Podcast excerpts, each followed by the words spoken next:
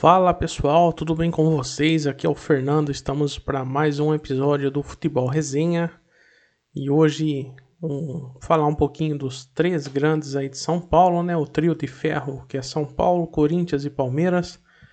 Uh, se der tempo, falar um pouquinho sobre a Libertadores, a Copa do Brasil e algumas notícias vindas da Europa também.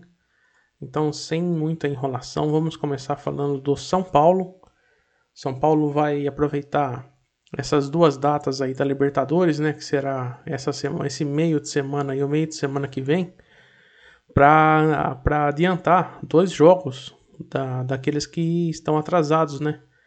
Os jogos eu tinha separado aqui, um será amanhã contra o Ceará e o outro jogo é, ih, rapaz, eu me perdi aqui na, na papelada aqui, mas é o jogo contra o Goiás. Então amanhã contra o Ceará será um jogo da 16 rodada e contra o Goiás será aquele, aquele jogo né, que deu aquela primeira confusão por causa do, do, do surto de, do vírus, né? Do, do, do COVID aí, vocês, eu não posso falar o nome dele aqui, mas é da pandemia, o causador da pandemia aí. Aquele jogo contra o Goiás que até os jogadores subiram a campo e tava aquela confusão e 5 minutos, 5, 10 minutos antes da partida que saiu, né, o, o a papelada da CBF adiando esse jogo aí. Então o São Paulo, como foi eliminado da Libertadores, vai ter essas duas uh, essas duas vagas aí no calendário dele e vai poder uh, né, completar, é, tentar andar junto com o pessoal aí, fazendo esses jogos atrasados Serão menos dois jogos aí, então é a chance do São Paulo disparar na, na ponta da tabela. Os torcedores estão contando com isso, estão torcendo para isso aí. Bom, mas vamos falar então como tá esse começo de semana de São Paulo. Né, eu estou vendo aqui a notícia no Globoesporte.com que é a seguinte, né? Segundo o melhor visitante, o São Paulo tem maratona fora de casa por liderança para lutar aí pela liderança do Brasileirão. O São Paulo é o segundo segunda matéria aqui, né? Se você quiser ver completa, acessa aí clubesport.com. Não estou ganhando nada com isso, mas é a notícia que eu tenho que passar aqui para vocês, né? Não importa de onde venha, não precisa patrocinar a gente, a gente ama o futebol, ama o esporte, então independente se está patrocinando ou não a gente, estaremos aqui para informar vocês. Né, a sequência, o, São Paulo, então, segundo a notícia aqui, é o segundo melhor é, visitante, né? Mandante é quem joga em casa. O visitante, o São Paulo vai jogar fora aí essa maratona. Então, o São Paulo é o segundo melhor visitante. São nove jogos, quatro vitórias, três empates e apenas duas derrotas. Uh, fora de casa, melhor que o São Paulo, somente o Flamengo, né, que ganhou seis e o São Paulo ganhou quatro.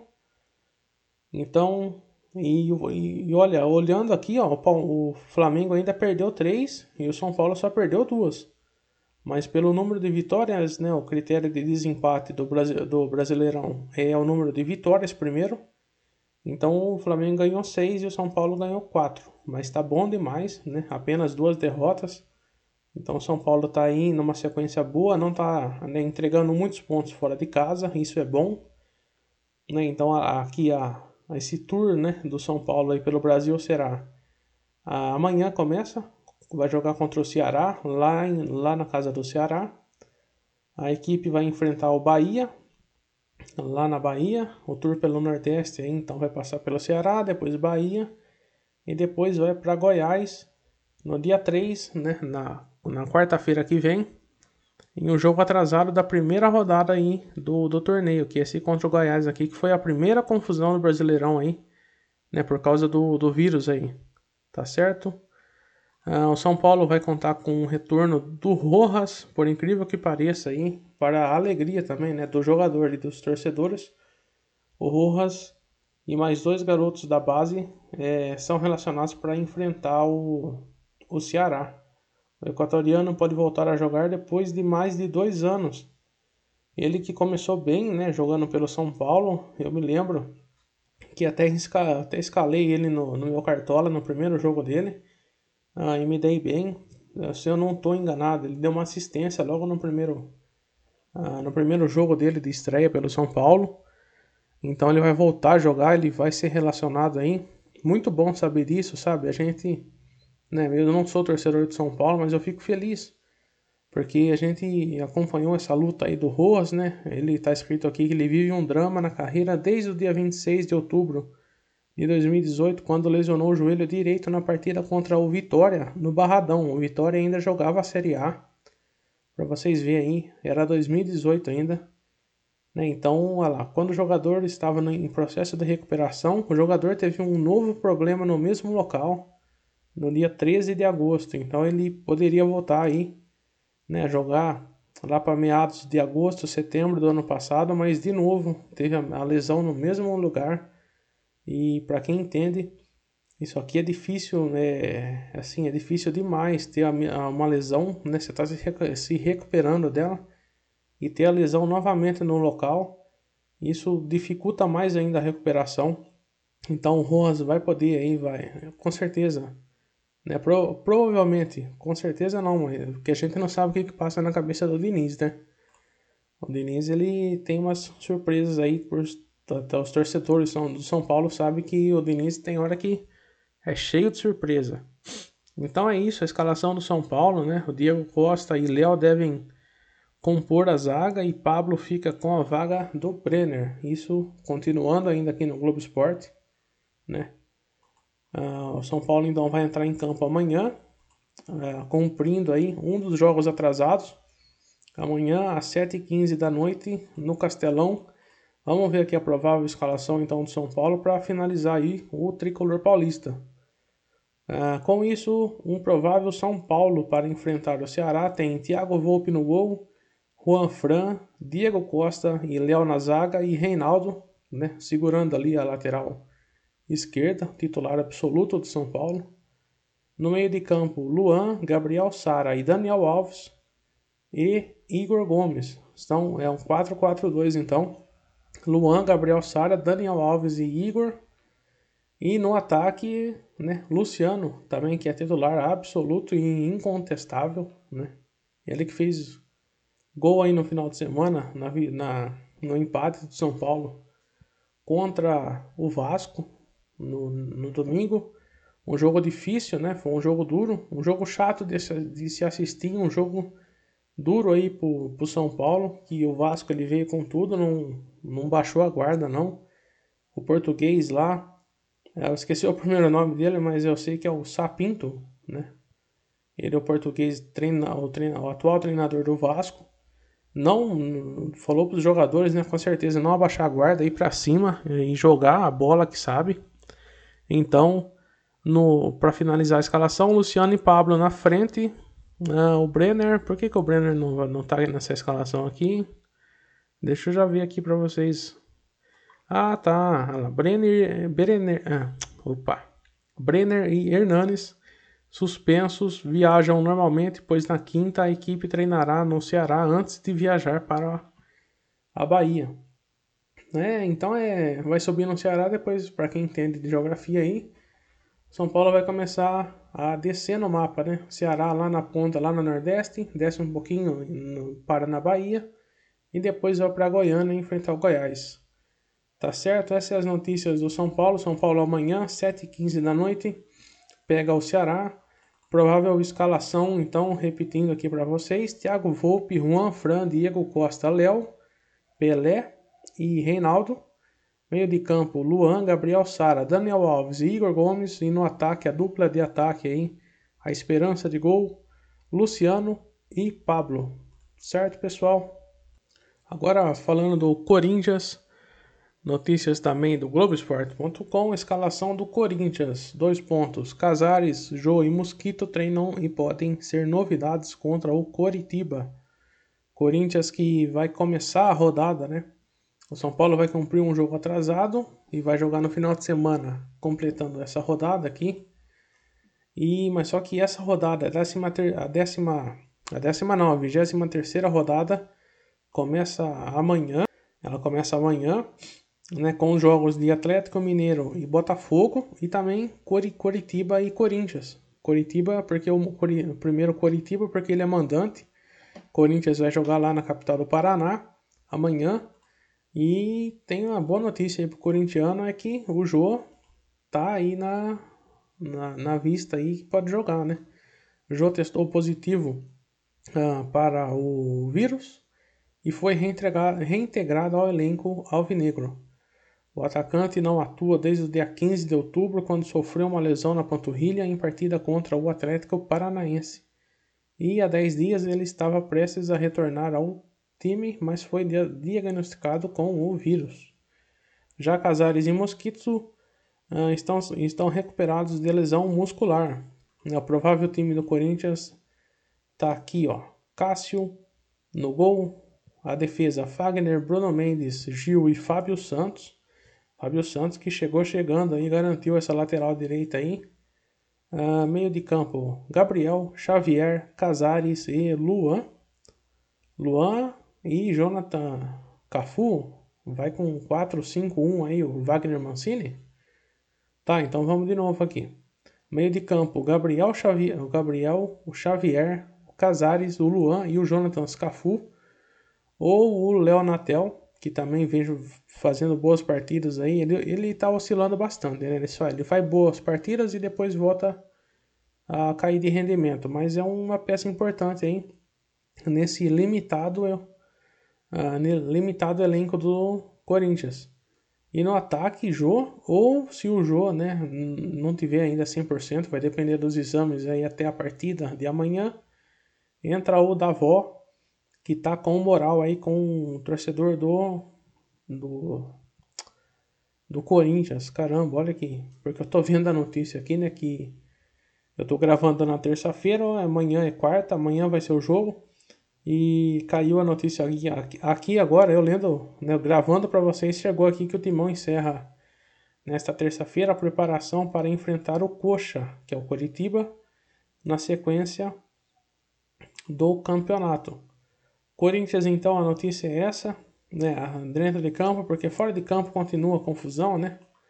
Financeira aí, fina, confusão também do contestado atual presidente do, do Corinthians, André Sanches. Mas enfim. E os desfalques aqui, né? O, por outro lado, o Corinthians ainda tem uma lista extensa de desfalques, que é o Bozelli se recupera de uma lombalgia. Uh, depois tem o Ramiro, que está se recuperando no departamento médico, e Matheus Vidal e Gemerson, que testaram positivo para o vírus, estão isolados do restante do elenco. Corinthians, então, torcedor corintiano, amanhã, às nove e meia. Uh, eu acho que o, a Globo vai passar esse jogo aqui, né? Se não passar o. É, vai passar esse jogo aqui, porque a Libertadores não tá mais passando. Então amanhã, nove e meia, fica ligadinho aí que o adversário é o Coritiba e o Corinthians precisa né, desses três pontos aí preciosos para não ficar na segunda parte da, da tabela do Brasileirão, tá certo? Agora falando do Palmeiras, né, o Alviverde Paulista aí, a Scarpa e Gabriel Veron voltam a treinar após a quarentena. O clube aguarda exames para definir quem viaja para o Equador para o duelo das oitavas de final contra o Delfim que será amanhã também, quarta-feira. Né, o Palmeiras ganhou três reforços no treinamento desta terça, hoje ocorrido na academia de futebol. Após, após né, superarem um período de quarentena, Gustavo Scarpa, Gabriel Veron e o goleiro Vinícius trabalharam normalmente e podem reforçar o time no duelo desta quarta. Ah, além deles, né, Gabriel Luan, zagueiro Luan, ah, Gabriel Menino, Danilo, Rony e Gabriel Silva no grupo dos recuperados do vírus e que retornarão às atividades na academia de futebol. Os oito atletas, entretanto, aguardam os resultados dos exames desta terça. Então, uh, o Palmeiras vai passar por uma bateria de exames ainda hoje, antes de embarcar para o Equador, né? Senão chega lá e dá uma confusão danada. Né? Tá até escrito aqui, ó, segundo recomendação do Ministério da Saúde do Equador, o país só aceita pessoas que testam negativo no exame. Então eu acho, né, que é assim, né, o procedimento quando você desce lá no, no Equador já tem que passar lá pela imigração e apresentar o exame que, né, você testou positivo, um exame também que seja feito eu acho que recente, né? Não pode ser um exame feito de semana passada, tem que ser um exame recente para também não ficar barrado lá no, no aeroporto lá e ter que voltar para casa. Então os recuperados aí do, do Palmeiras, né? Passar a lista aqui novamente: Gustavo Scarpa, Veron, Gabriel Veron, Vinícius, Luan, Gabriel Menino, Danilo, Rony e Gabriel Silva. Já podem estar à disposição aí do técnico Abel Ferreira, mas jogar ainda, né? Só vai depender do também dos médicos lá do Palmeiras fazer uma bateria aí para ver se eles estão preparados. Uh, Marcos Rocha e Ramires, que realizaram apenas trabalhos regenerativos na segunda-feira, treinarão treinaram normalmente no campo na, no dia de hoje, na data de hoje. Uh, quem, quem retornou ao Brasil foi o uruguaio Matias Vinha, após um período de quarentena no Uruguai, que ele também testou positivo para o vírus né, na semana passada e ficou de quarentena por lá mesmo, nem voltou para o Brasil, só chegou no começo da semana aí né, e se apresentou né, ao Palmeiras. O jogador não trabalhou na manhã desta terça-feira na academia e também aguarda exames para saber se viaja com o grupo para o Equador. O provável time do Palmeiras então será esse aqui: o Everton no gol, Luan, Gustavo Gomes e Renan são três zagueiros. Aí no meio de campo, Gabriel Menino ou Marcos Rocha, Danilo, Zé Rafael, Patrick de Paula e Mike. Na frente, Lucas Lima e Rony ou Gabriel Silva, que também se apresentou aí. Está liberado para a partida de amanhã, que será às 7h15 da noite, aqui horário local, na quarta-feira, então amanhã, contra o Delfim. Olha, o Palmeiras deu uma sorte maior ainda, né? No sorteio o torcedor já comemorou. Agora, com esse número de desfalques, se tivesse pegado um adversário maior, como uma LDU que vai enfrentar o Santos, como um River Plate que vai enfrentar o Atlético Paranaense, se tivesse pegado um adversário mais enjoado aí, um Guarani do Paraguai que tirou o Corinthians e que já vem dando trabalho desde a temporada passada aí para brasileiros, né? Se tivesse pegado um adversário mais enjoado aí, ó, cara, ia dar ruim, hein? Ia dar ruim pro Palmeiras. O torcedor do Palmeiras aí tá. Nossa, juntando as mãos aí, comemorando, agradecendo a Deus. Pra quem acredita aí, tá agradecendo a Deus por esse Delfim, cara. Palmeiras que jogou na. Nossa, pera aí que. Olha, são tão. São. Rapaziada, é tanto papel aqui que eu me confundo. O Palmeiras, olha lá, jogou Olha, como que eu esqueci desse jogo, né? Até, tinha até visto o primeiro tempo aqui. Palmeiras e Goiás no sábado. Uh, Palmeiras segurando lá o. Começou bem, começou atacando, né? O Luiz Adriano logo nos primeiros segundos lá. Deu dois, deu dois chutes lá que o Tadeu tirou com, com, com olho. Porque o Goiás, cara, jogou bem na casa dele e ganhou ainda um golzinho no final. Foi no final da partida, acho que foi nos acréscimos. Deixa eu confirmar aqui, ó. Olha, foi nos acréscimos, cara. Depois dos 45 do segundo tempo, o Goiás garantiu lá um, um importante três pontos para eles, que são lanterna do, do Brasileirão. Para você, ver, pra você ver a situação do Palmeiras aí, cara. O Palmeiras, nossa, pegou esse Delfim aí na hora certa. Essa semana aí de vírus aí, atacou lá a academia do futebol. Então amanhã, quarta-feira, 7h15, Palmeiras e Delfim lá no Equador com, a, com o retorno aí, né, de alguns jogadores como Gustavo Scarpa, Gabriel Veron, Rony e Gabriel Menino. Fora a molecada aí, ó, Danilo, Gabriel Silva e goleiro Vinícius. Certo, torcedor palmeirense? Então, antes de passar para o próximo assunto aí, que é a Copa do Brasil, deixa eu atualizar vocês a tabela do Brasileirão, né? Falei dos times, mas deixa eu passar aqui. Então, o primeiro colocado, Atlético Mineiro. Segundo, com é, o Atlético Mineiro com 39 pontos. E juntinho com ele ali com 39 pontos também o, o Flamengo. E logo em terceiro aqui, São Paulo. Que se ganhar amanhã, cola aí novamente com com a turminha da frente aí. O Atlético Mineiro joga amanhã, São Paulo também joga, mas se o São Paulo ganhar, vira vice vice-líder do, do Brasileirão. São Paulo tem 37 pontos, dois pontos atrás aí de Flamengo e Atlético Mineiro. O Palmeiras está em sexto colocado com 34 pontos. Se ganhar, vai para 37, se mantém aqui no grupo de cima, aqui o grupo dos seis primeiros colocados do Brasileirão. O Corinthians é o 14 com 26 pontos, então por isso que eu falei no jogo de amanhã contra o Coritiba, que é o, apenas o 18 colocado. Mas, né, torcedor corintiano aí precisa muito desses três pontos para ficar na primeira parte do, da tabela do Brasileirão, porque está em 14 com 26 pontos e o primeiro colocado, que é o Vasco, que empatou com São Paulo nessa última rodada, tem 24 pontos. Se o Corinthians perde e o Vasco ganha o jogo, o Vasco passa o Corinthians, porque o Vasco vai para 27 e o Corinthians fica com 26. Então, o Corinthians precisa muito desse resultado aí. Né? Esse, essa parte de baixo da tabela aqui está muito equilibrada com 27 pontos. Tá aqui, ó, o Atlético Goianiense em 12 Aí o 11 Fortaleza com 28 o Bahia, que é o décimo, com 28. Atlético Paranaense, o nono, com 28 também. Aí a diferença vem aqui ó, no Grêmio, que é o oitavo, que tem 34. Olha a diferença aí. Ó.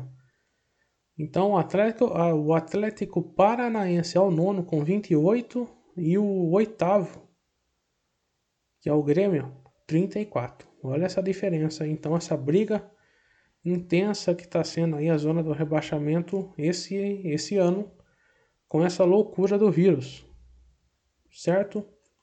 Vamos então falar da Copa do Brasil. Ah, o sorteio definiu, né? O sorteio de hoje define os mandos do. Ih, peraí. Olha lá, vamos lá. Sorteio define os mandos dos jogos da semifinal da Copa do Brasil. Vamos ver como é que ficou então. Jogo de ida, dia 23 de dezembro, né, véspera de véspera do Natal. Será uma quarta-feira. Grêmio e São Paulo na Arena do Grêmio e Palmeiras e América Mineiro no Allianz Parque. Então, dia 23, os jogos serão no mesmo dia. O jogo de volta: São Paulo e Grêmio no Morumbi, América Mineiro e Palmeiras no Independência os dois jogos sendo aí no dia 30.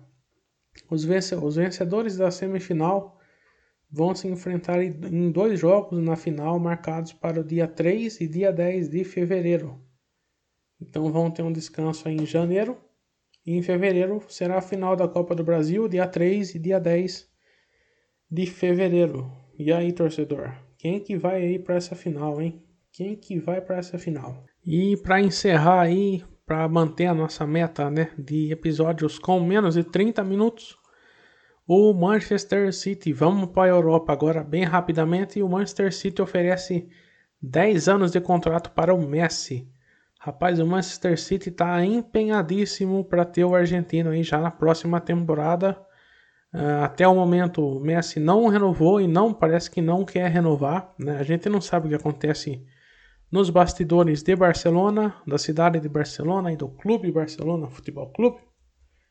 E o Messi, até o momento, então, não quer renovar o seu contrato, que termina no final dessa temporada. E a mega oferta inclui atuar no clube inglês, depois jogar em, um, em uma filial do grupo, que provavelmente será o New York City da, da MLS, do futebol do futebol americano, não futebol NFL, né? não futebol americano com capacete, mas sim o soccer. E se tornar embaixador do, do Global City Football Club. Nossa, espera aí. E se tornar, e se tornar embaixador global do City Football Group após a sua aposentadoria. Então, vamos se dizer, ser um embaixador e um representante do clube inglês do clube de Manchester pelo mundo. como faz aí o Ronaldinho Gaúcho, uh, Ronaldo Fenômeno, as lendas que jogaram em seus clubes né, na Europa. O Puyol, uh, Maldini, são todos embaixadores, representantes que viajam aí o mundo, né, levando o escudo do, do clube em, em sua mala, certo? Vamos ver aqui, ó, do lance, né? O lance.com.br soltou essa notícia e deixa eu resumir para vocês aqui. O Manchester City está disposto a oferecer um contrato de 10 anos para Lionel Messi, segundo The Times, o jornal inglês. A oferta seria dividida por, por etapas, sendo uma atuando no próprio clube inglês para depois vestir a camisa de uma equipe do mesmo grupo, sendo o New York City o mais cotado, foi o que eu falei para vocês, o New York City que joga o campeonato americano de futebol. Além disso, ao final de sua carreira, o argentino se tornará embaixador do grupo global que, chama, que se chama City Football Group. O camisa 10 está em seu último ano pelo Barcelona e pode negociar uma saída sem custos para o clube, para outro clube ao final da temporada. A presença de Guardiola no time inglês é um fator que pode pesar para o craque enxergar enxergar a Premier League como uma boa opção para seguir sua carreira. Então é isso aí, pessoal. Messi, né, mais do que nunca, está próximo do Manchester City, ainda mais após a renovação de Guardiola na semana passada, né, por mais duas temporadas.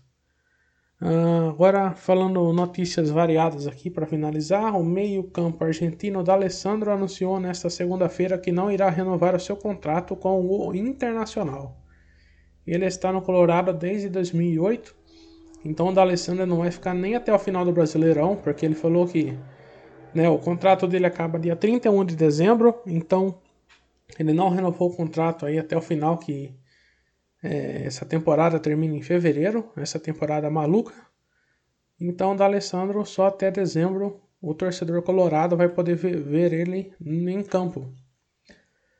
Ao contrário disso, né, no outro clube gaúcho, o Grêmio confirmou nesta segunda-feira a prorrogação do vínculo do técnico Renato Portaluppi, ou Renato Gaúcho, né, até o fim da temporada em fevereiro de 2021. Então, Enquanto a crise né, ataca o internacional, o lado vermelho do sul, o lado azul tá muito bem, obrigado. Renovou o contrato aí com o Renato Gaúcho. E é isso, vamos ver aí até o final da temporada se o Renato Gaúcho vai querer continuar, né? Ou vai para outro clube. João Mendes, empresário de Cristiano Ronaldo, acabou com qualquer especulação sobre o futuro do craque. Em entrevista ao Tuto Sport, garantiu que o português seguirá no Juventus até dia até não, até o ano de 2022. Bom, são essas as notícias. Ah, tá, tem uma do Santos aqui, ó. Com o impeachment de José Carlos Pérez, o presidente do Santos, Orlando Rolo, quer destravar a negociação envolvendo o zagueiro Lucas Veríssimo ao Benfica. O Santos que precisa de dinheiro também, né? Precisa muito aí de um, de um dinheiro no caixa para quitar algumas dívidas. Ah, e agora, né, o Lucas Veríssimo já foi especulado no Porto de Portugal e agora no Benfica também de Portugal. Então aí o presidente que vai tocar o Santos até o final do ano, Orlando Rolo, não vai fazer rolo nenhum e vai desenrolar aí essa negociação com o Benfica. Certo, meus amigos, o episódio é esse. Muito obrigado se você ouviu até aqui. Né? Continue ligado com a gente, segue aí, ó, aperta o botão aí de seguir no podcast Futebol Resenha. E em breve também estaremos voltando com futebolresenha.com, que é o nosso site de análises e de é, histórias, de coisas que a gente vê no futebol e queremos comentar. Muito obrigado Fiquem com Deus e acho que essa semana ainda sai mais um episódio aí, lá para quinta ou sexta-feira, certo? Valeu!